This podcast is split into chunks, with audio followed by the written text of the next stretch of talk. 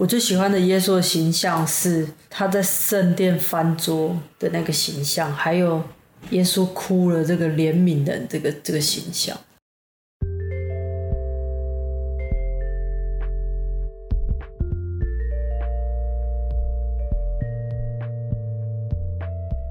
这是神上帝的酷儿 Queer of God Podcast。大家好，我是查令，我是金君。我们今天讨论的经文是马太福音的十一章二到六节。我要读的是和合本修订版。约翰在监狱里听见基督所做的事，就派他的门徒去问耶稣：“将来来的那位就是你吗？还是我们要等候另一位呢？”耶稣回答他们：“你们去把所听见、所看见的告诉约翰。”就是盲人看见，瘸子行走，麻风病人得洁净，聋子听见，死人复活，穷人听到福音。凡不因我跌倒的，有福了。哇，今天经文有点短，但是这个应该很多有趣的内容。不知道今天有什么想跟大家一起分享跟讨论的呢？我觉得这个是一段对话，然后这段对话，嗯，是约翰在监狱里面，就是。派他的门徒去跟耶稣对话，这样子，然后从这这个对话当中，也可以看出说，其实约翰他对耶稣到底是不是弥赛亚，也是有疑问的。就是说，你是那将要来的那位吗？就是对约翰来说，他他是疑问的，然后对约翰的门徒来说，也是疑问的，就是。耶稣到底是不是弥赛亚？所以他的门徒跟耶稣问说：“还是我们要等候其他人呢？”那耶稣的回答其实也非常有趣。其实好像某个层面他好像没有回答，但某个层面好像又有回答。他的回答就是他没有直接告诉约翰的门徒说他是那一位弥赛亚，然后也没有直接告诉约翰的门徒说。我们还要等候别人吗？但是耶稣的意思好像是说，你们不用等候别人了。但是他是那一位让瞎眼看见、瘸腿可以走路、可以医病、聋人可以听见，然后穷人可以有好消息的那一位。就是他说了耶稣是谁的这个面相。所以我想说，把它放在耶稣到底是谁，对我们。现在的每一个人来说，耶稣到底是谁？可能每个人想象的都不一样，这样子。然后这段话好像是耶稣告诉那些人说：“去把所听见、所看见的报告约翰。”好像也是在跟这些约翰的门徒说：“你们看见的耶稣到底是谁？你们听见的或你们经历的耶稣到底是谁？”就是也没有给他门徒一个固定的答案，而是让他们去想说，这些约翰的跟随者，你们自己经历的耶稣到底是谁？然后最后在第六节，我觉得是一个祝福，因为他说有福了，凡不因我跌倒的人有福了。对，其实我还在想说，他这个祝福是祝福那些。可以去寻找上帝、寻找耶稣到底是谁的人是有福了，因为耶稣就是很多个面相这样子。然后特别他这边其实第五节提到的都是耶稣所做的这些事这样子。然后耶稣做的这些都是最小者身上，就是瞎子啊，然后生病的啊，然后穷人啊，然后。瘸腿的这样子，所以耶稣其实是跟当时生活底层的人是很靠近的。然后就在想说，那些门徒当他们听到这些话的时候，他们会怎么想象耶稣对他们说的这句话？只是有个地方是死人复活，就这章当中，耶稣有提到他也是死人复活的上帝这样子。我我是有在想说，当时对于这些约翰的跟随者，他们听到耶稣讲这些话，他们会不会更疑惑了？这真的是我们要等待的弥赛亚吗？因为耶稣这段话，他到底是真的回答还是没有回答？刚才金君有讲，这段话看起来是从这个以赛亚书出来的。所以耶稣到底是在在讲关于他自己的事情呢，还是他引用了另外一段圣经，要这些约翰门徒回去报告？大家可能都已经知道了以赛亚书上面的这些描述，到底是到底要讲的是什么？我一直觉得有点困扰。嗯，就是哎，我我就背一段经文给你听，就是以赛亚书的内容。嗯，不过这个好像好像这边在讲的是一件有趣的事情，就是我看了一些。注释书，有些神学家认为啊，我们解读这段经文的方式的不同，可能也代表着我们的文化背景对这段经文的认识的一种前设，或是什么。可能对于许多的这种初代信徒来说，从台湾的一些宣教故事来看，那种初代信徒这个信耶稣，可能都是因为有经历到一些神迹奇事。比如说疾病得到医治，或家里面的一些厄运突然都消失了，嗯、这种剧烈的转变，或称为这种神迹式的转变，好像是许多初代信徒哎开始认识的这个信仰，然后投身这个信仰，或者改变他们本来的一种生活路径的方式，是透过神机骑士，是没办法直接解释这些神机骑士，好像初代信徒很容易呃用这种方式。来来认识的这个信仰，可是，在可能很多这个所谓的所谓的西方国家，或者已经基督教化国家，就对于什么是这个神机骑士这件事情，就不同的解读，可能会认为说啊，这个可能是某种的譬喻法，或者是在指其他的面相，可能就有这些不同的观点而出现。就比如说，我们怎么样去认识这段经文，代表着我们背后的这种文文化意识的不同。嗯，所以这个我我是不知道到底还有多少人也可以见证说啊，有人信了耶稣就看见不能走路就可以走路，这样本来得到疾病现在得到医治，这样到底有多少人可以经历到这些事情？嗯，啊，我看到这段经文就会觉得有一些这个怪怪的地方。哎，你还记得这个有一本书叫做《聋人解放神学》吗？嗯，有。哦，嘿嘿，我有参与翻译。就是像呃，聋人解放神学或者其他的这种所谓的残障神学啊，在面对像今天读到这种经文啊，都会有一些挣扎。这种挣扎的是在实际的生活当中，就是许多的聋人基督徒们努力做礼拜、虔诚的这个跟随耶稣，就是没有经历过这些，嗯，就是他没有听见呢、啊，所以这个都会遇到一个很困难的议题，就是你是认为聋人是不健全的人吗？所以他们才需要被听见，然后用听人的方式被听见，才叫做健全吗？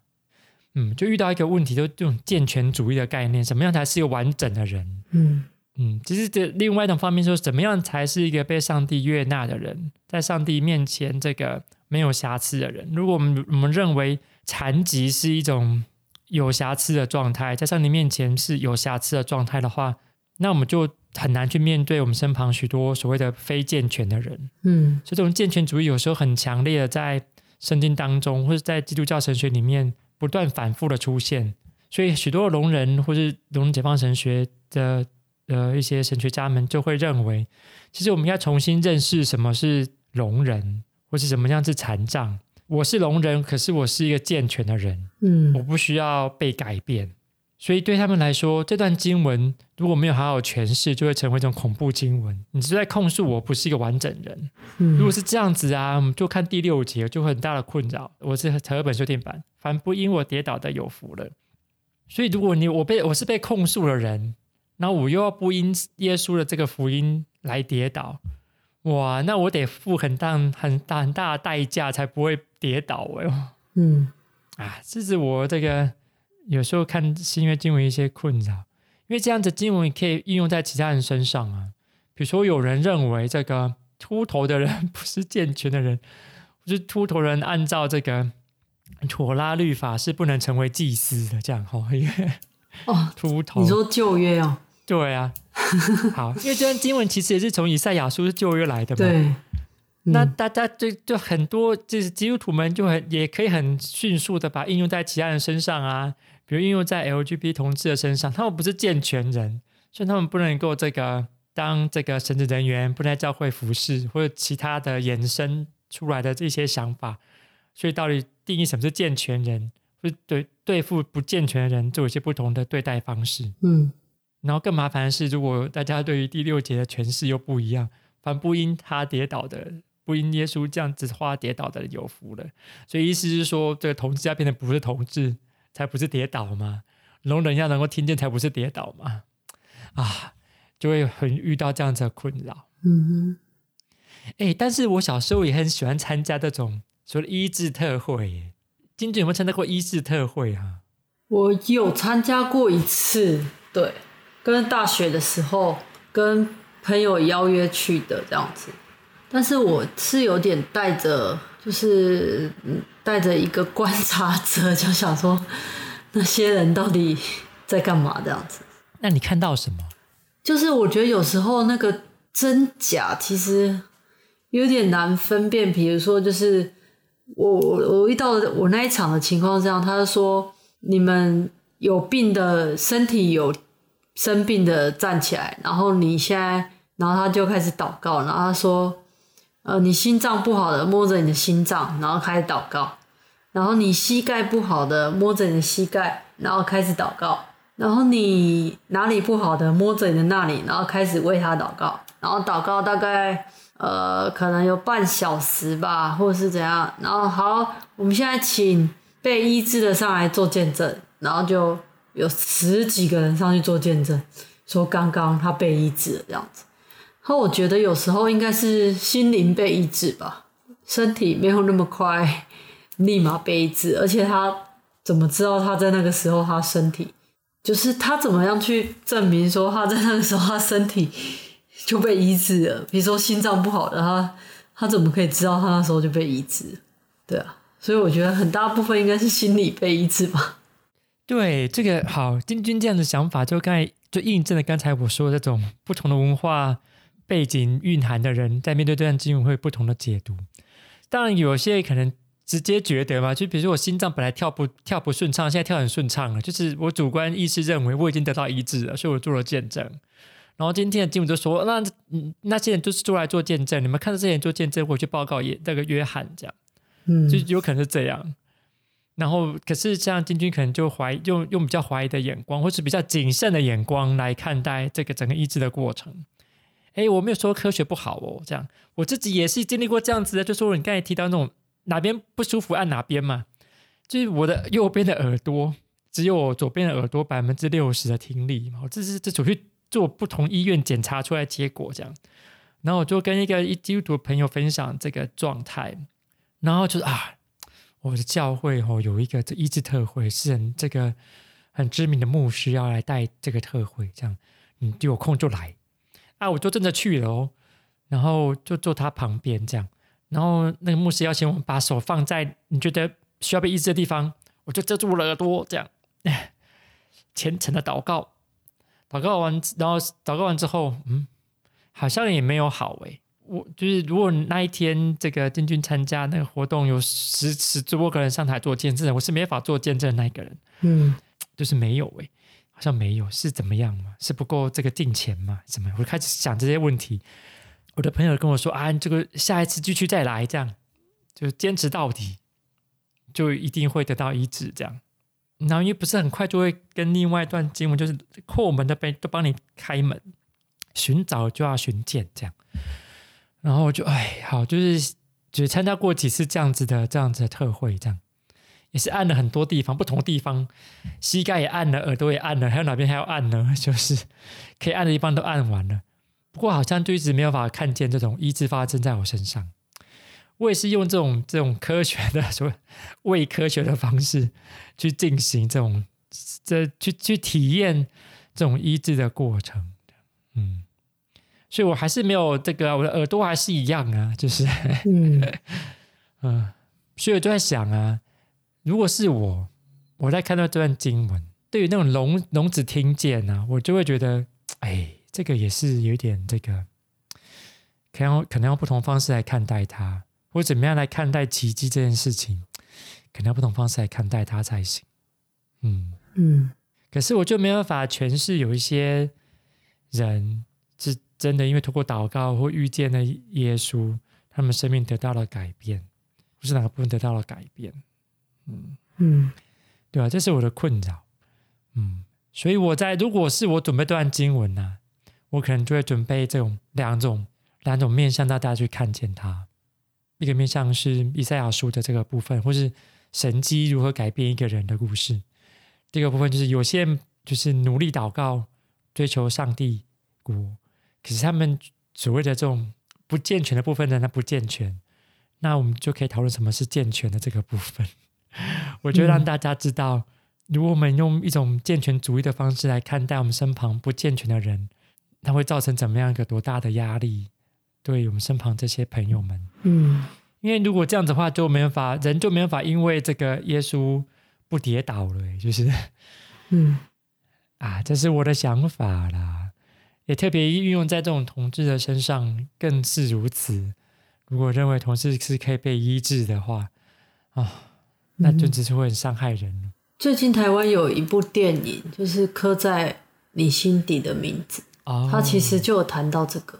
就是它里面用的，就是说怎样我们哪里不正常了？我们又不是脊椎侧弯，就是这样的口气，对啊。然后那那部那部电影就是得蛮多奖的。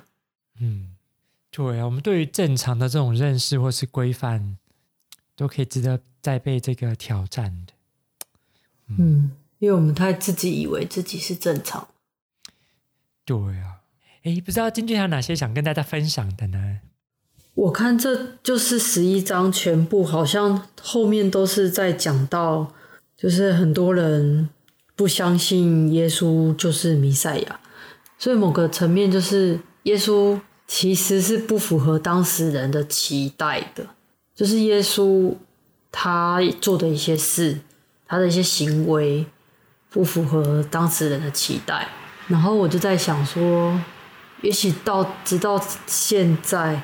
或许耶稣他所做的事还是是不符合我们期待的，嗯，就是他说的这些话也是不符合我们期待的，只是我们好像很爱解释成大家爱听的，可是好像耶稣好像不是这样子，对，就是我们在现在很容易把这个福音包装成大家一种可以接受的、大家期待的、大家爱听的，可是耶稣那时候他传的福音。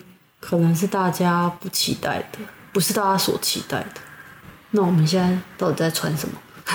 对，这个是很严肃的问题。就是在我们现代的处境社会当中，我们到底传扬的是哪一种的耶稣？或者是如果我们是门徒，我们到底是要去报告怎么样的一种耶稣行径呢？嗯，是继续破坏同志的耶稣吗？可以医治耶同志的耶稣吗？还是？喜欢搞俱乐部的这个耶稣吗？嗯，还是喜欢办办早餐会的耶稣吗？哇，这样子带这样节主日的讯息是不是太强烈了？很沉重哦。如果把教会的所有事工拿出来检讨一下，这样哇，那就很难下台喽。我看你讲完道之后，哎，不过这刚好也是这种带这样节的讯息呀、啊。我们到底等待的是怎么样的耶稣啊？对啊，我们心里面这些疑惑，总要问个清楚，总要审视着这个明白才行啊。信仰不是那种不清不楚、不明不白的状态。约翰都想要弄清楚，虽然他在监里监狱里面，还是派他的门徒去问清楚，到底你是谁？我最近觉得耶稣这个人还蛮神奇的，就是他十二岁到三十岁，他到底去做了什么事？去西藏啊？不是。另外一本书了，就是他到底做了什么事，然后以至于他到三十岁受洗，然后被差派，然后这次我想说，他这个预备期是，因为他十二岁不就是去宣布独立的感觉，就是说，就是去跟拉比聊天，对啊，然后去跟拉比聊天，然后聊天之后，他到底跑去哪里？跟拉比聊天，初登场，初登场是跟拉比聊天，就语惊四座。对啊，然后十二岁到三十岁，这中间他是不是一个默默无名的一个人？然后可能他做一些事默默无名，到了三十岁，他突然很有名的。嗯，哎，这个是有趣的问题耶。嗯，就是这种历史上的耶稣到底是怎么样的一种历史耶稣？这尤其是没有记载的这一段行踪沉迷的耶稣。而且我我一直在想说，如果他以当时的处境，他应该是一个很奇怪的人啊，因为三十岁还不结婚，是不是一个怪咖？嗯，如果以当时的处境啊，还是他其实交了很多女朋友，只是没有结婚了。哇，这里讲的哦，哦，对，大家其实会很好奇，会好奇耶稣的这个所行所为到底是什么？这也是约翰想要知道的。那耶稣这么回答他，回答他的所行所为。嗯，嗯，对，所以这个我们基督徒啊，这个 基督徒的所行所为，其实是一种见证嘛，也其实也是有一种被大家审视的过程。大家也想弄清楚你是怎么样的基督徒，也会这个派人这个四处来打探，特别是牧师要嗯、呃、寻找新的教会的时候，都会被打探。嗯啊，这个到底怎么样的一个牧师啊？他到底做了什么有趣的事情啊？这样就要弄清楚。所以我们的行为本身其实也这个见证了一种我们是怎么样跟随耶稣的门徒。对啊，如果是一个基督徒的这个同志基督徒的这种所行所为的见证，会是什么呢？有没有可能就是努力的做同志的生命见证，然后努力的向那些反同的基督徒们宣誓？我们也是这个上帝之子，然后可能努力的做一些沟通，努力的做一些神学或是牧养上面的努力，然后努力的这个改变社会，让社会对于各种弱势族群有更宽广的眼光、心胸，甚至更多的去帮助有需要的人。哎，那你的见证会是什么啊？我的见证就是我可能会分享我怎么去寻找。寻找耶稣的，然后对我来说，耶稣是谁？这样子，嗯，就是我自己觉得耶稣是谁这样子，因为我会分享说，我其实在我最喜欢的耶稣的形象是他在圣殿翻桌的那个形象，还有耶稣哭了这个怜悯的这个这个形象。嗯、我自己啊，我自己最喜欢这两个耶稣的形象。好诶，那这个待降节的时候，你就要去翻桌哦。我要去翻桌。对啊，不然 对，不管你要翻哪边的桌，就是试试看。对啊。那今天很开心，大家跟我们一起讨论。那我们下次见哦。嗯，拜拜。拜拜。